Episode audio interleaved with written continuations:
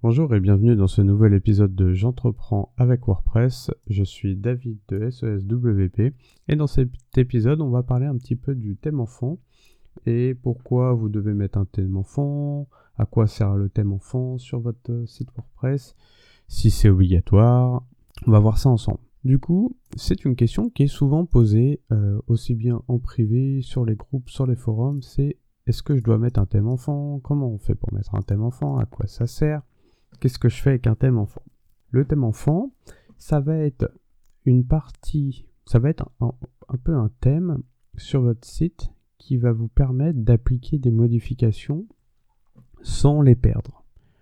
En gros, quand vous utilisez un thème sur WordPress, si vous voulez modifier une fonction ou une disposition et le mettre en automatique, c'est un exemple, par exemple, euh, si on veut mettre tous les titres qui sont publiés, tous les titres de nos articles de blog en alignés au centre, je peux euh, spécifier une, euh, une, règle, une ligne qu'on appelle du code CSS dans le thème, et du coup tous mes titres vont être centrés.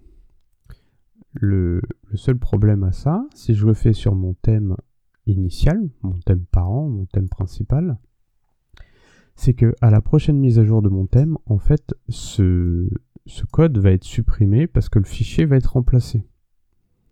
L'emplacement où j'ai mis ce code, en fait, il va être mis à jour automatiquement avec le nouveau thème, et du coup, il va être remplacé. Donc, à chaque nouvelle mise à jour de mon thème, je vais devoir réindiquer tous mes codes qui changent, toutes mes fonctionnalités, tout ce que j'ai apporté comme modification. Pour ça, on crée un thème enfant qu'on active, qui va, qui est seulement qui est quelques fichiers en fait, qui spécifient que c'est un thème enfant d'un thème principal, et euh, qui va spécifier un fichier où je vais pouvoir apporter des modifications, par exemple de code CSS dans un fichier spécifique. Et quand mon thème principal va se mettre à jour, et ben en fait mon thème enfant ne va pas bouger. Les fichiers ne vont pas changer. Du coup, je ne vais pas perdre mes modifications. Donc ça, c'est le, c'est le, en gros, la plus grande partie du thème enfant. À quoi ça sert? Ça sert seulement à, enfin, ça sert seulement, ça sert à garder vos modifications après une mise à jour, par exemple. Du coup, est-ce qu'un thème enfant c'est obligatoire? Actuellement, c'est pas obligatoire. Euh, il y a certains thèmes premium ou même gratuits qui utilisent des fonctionnalités qui permettent de garder des modifications après les mises à jour, mais pas tous. Donc, c'est obligatoire si vous faites des modifications régulièrement, si vous ajoutez régulièrement du code CSS par exemple, à votre thème principal, là ça va être obligatoire pour éviter de perdre des modifications. Après, si vous faites pas euh, de modification sur votre thème, bah vous embêtez pas avec ça. C'est toujours bien d'avoir un thème en fond, au cas où, mais sinon vous embêtez pas avec ça. Comment vous faites pour mettre en, place votre thème en fond Alors, certains thèmes installent directement le thème en fond quand vous, vous les installez, donc ça c'est très bien. Il suffit seulement de l'activer. Généralement, il y a le nom du thème et à côté il y a marqué Shield et vous l'activez et en fait c'est vous activez le thème en fond certains thèmes, euh, il faut aller récupérer le thème en fond sur euh, l'espace, euh, par exemple, premium, l'espace compte que vous avez créé.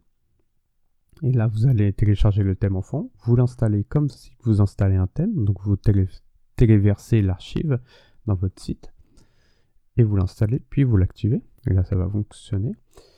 Euh, certains thèmes ne fournissent pas du tout de thème enfant, et là il va falloir soit le créer vous-même à la main, en créant les fichiers et les lignes de code de base, donc ça on peut trouver des petits tutos sur internet, ou soit en utilisant des générateurs de thèmes, qui suffit simplement de rentrer 2-3 informations, et ça va vous créer une, un archive, une archive à télécharger et à installer sur votre site. On peut utiliser par exemple le générateur de thème enfant de euh, WP Marmite qui fonctionne très bien et qui est assez simple d'utiliser. Donc pour résumer, un thème enfant, ça vous permet d'apporter des modifications à tout votre thème et à les garder en cas de mise à jour. Ce n'est pas forcément obligatoire, mais c'est recommandé.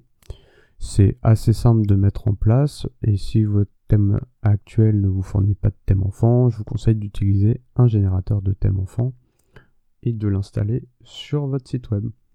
Voilà, c'était un épisode assez court pour répondre à cette question des thèmes enfants qui est finalement euh, une question qui est... Il n'y a pas beaucoup de choses à dire dessus, il n'y a pas... énormément à parler, mais c'est une question qui perturbe beaucoup de personnes en fait parce qu'ils lisent qu'il faut utiliser un thème enfant, mais ils comprennent pas trop ce que c'est, ils comprennent pas trop à quoi ça sert. Donc j'espère que cet épisode va vous aider et euh, j'espère qu'il vous aura aidé à faire votre choix dans l'utilisation ou non d'un thème enfant.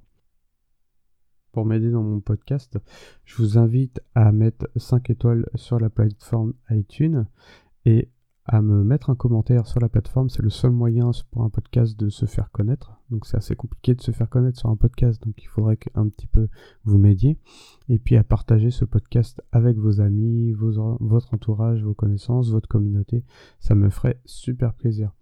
Je vous remercie pour votre écoute et je vous dis à bientôt pour un prochain épisode.